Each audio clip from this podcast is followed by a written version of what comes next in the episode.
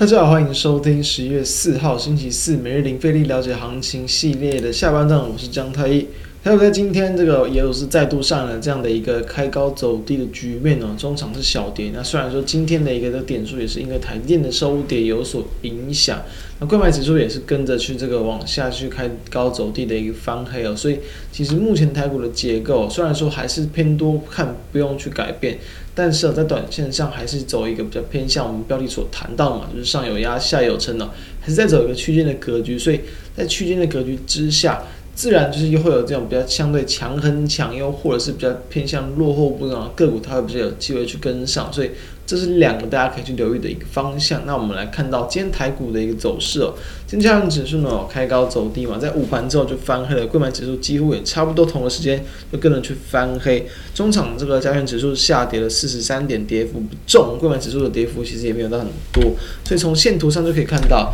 其实今天的一个收盘都还算是有守在五日均线之上的。那因为近期的一个季线是下弯，有点这个越离越远，所以说暂时提供的支撑可能没有这么的强，要等到打下去一。点才有机会。短线上来看的话，几乎就是几这几天啊，都是守在五日均线之上。所以有在两天前周二嘛，啊，以及在今天呢周四，都出现这样的一个各个开高走低，代表说其实股价持续面临到九月份的一个前高，在一万七千两百点以上都是有压力的。虽然说昨天啊 FOMC 的一个会议啊是比较偏向这个鸽派的一个这个态度，就代表其实认为市场收回资金的速度不会来的这么的快，所以美股持续的创高。那当然，美股创高，台股是不是应该也要创高？就过了今天来说，诶，确实是。但是目前来讲，其实台股它就是一个在经历要去慢慢去消化前波高冷套牢卖压的一个情况。可以看到，在昨天的一个投信筹码也是比较明显的去卖出，所以短线上的追价力道、追价买盘就会相对的弱一点点。会弱一点点，不是说不会上涨，而是说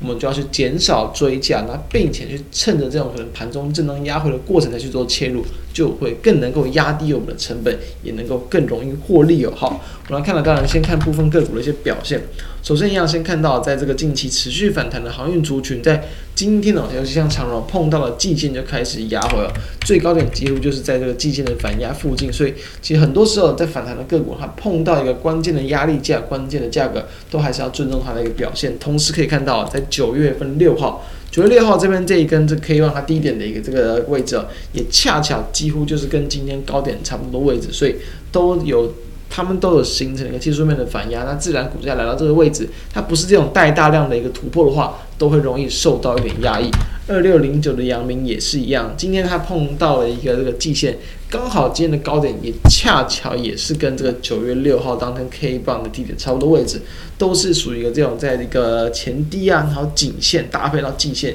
几乎是一样的位置，所以都是明显的一个压力区。那当然股价就会有点震荡，这是很正常的。再来看到一样比较偏向进行低档开始往上去拉抬的二四零九的友达面板股，在今天小幅度的一个压回收跌一点七五八我认为无伤大雅，因为都还是。维持在五日均线之上强势的一个整理，所以依旧是可以比较持续的来去观察跟留意。再来我们看到像是在三四八一的群状，今天就稍微强一点点啦，哦，有试图要去挑战到极限的反压，但收盘收在极限附近，是收了个小涨零点八九帕，等于说这一波的反弹力道还在延续，还是沿着五日均线往上攻击，那都有机会去慢慢挑战季线的反压。那当然。季线反压以及哦哦，以及我们可以看到，在九月份的下旬跟十啊，九月份下旬这几天，二七啊，九月份三十啊，这边两个比较这个前高的一个大量 K 棒的一个高点附近，也是有可能形成反压区啊，这是要注意的地方。那我们来看到。下面的板卡股的部分，二三七六的计价持续的创高。我们其实当时候已经在十月二十九嘛，上个这个月底就有去跟大家去谈到说这个短线的机会。那果不其然，确实股价后续再度去往上创高。那以目前来看，今天计价小幅度的开高走低，收小跌一点六二趴，一样是无伤大雅。因为今天没有说很明显的什么高档大量的黑 K，今天是量缩的，所以高档量缩小幅拉回整理都很正常，现场不用去担心。那我们刚刚在开头有谈到。因为其实在这个区间盘嘛，那当然个股就比较难用，一直连续的往上去喷出攻高，除非量能很大，那当然就会有一些同样族群啊，或同样概念、同样类股，会有一些跟着轮动补涨的力道出现。二三七七的维新哦，在今天诶确实出现这样的一个这个跟进补涨的力道，在今天的微星其实突破了在九月份的一个前高，收涨这个四点八二趴，很强劲，一根长红黑棒往上去表态。那当然这个地方在技嘉先行攻击，维新这地方也就有机会去跟着往上去攻击，大家可以去留意。再来看到，像是在第三代半导体的族群啊，三七零七的一个汉磊，那今天算是收盘有去跌破五日均线，收一个小呃收下跌了这个六点五四趴。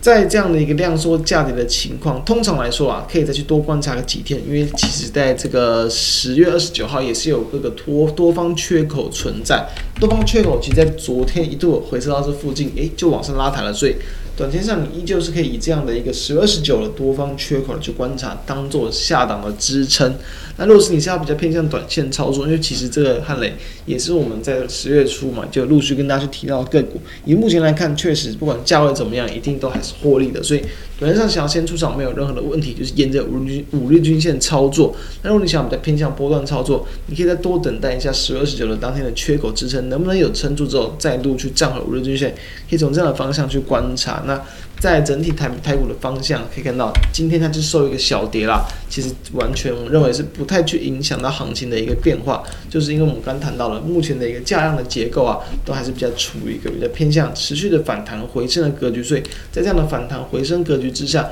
那就是这个可以这个把握这个后续，我们认为依旧还是要去挑战九月份前高的机会。把握这样的机会，那就陆续的在这过程之中去找到这种压低布局的机会，就比较有机会去搭到后续这个持续上攻的列车。车以上是我们的看法，提供大家参考。那如果觉得我们节目不错，都欢迎可以扫描我们的 QR code 加入我们 Line，并且欢迎订阅我们 YouTube 频道，开启小铃铛，收听 Podcast。朋友们都欢迎订阅来收听我们每天的盘后解析。以上，我们明天再见，大家拜拜。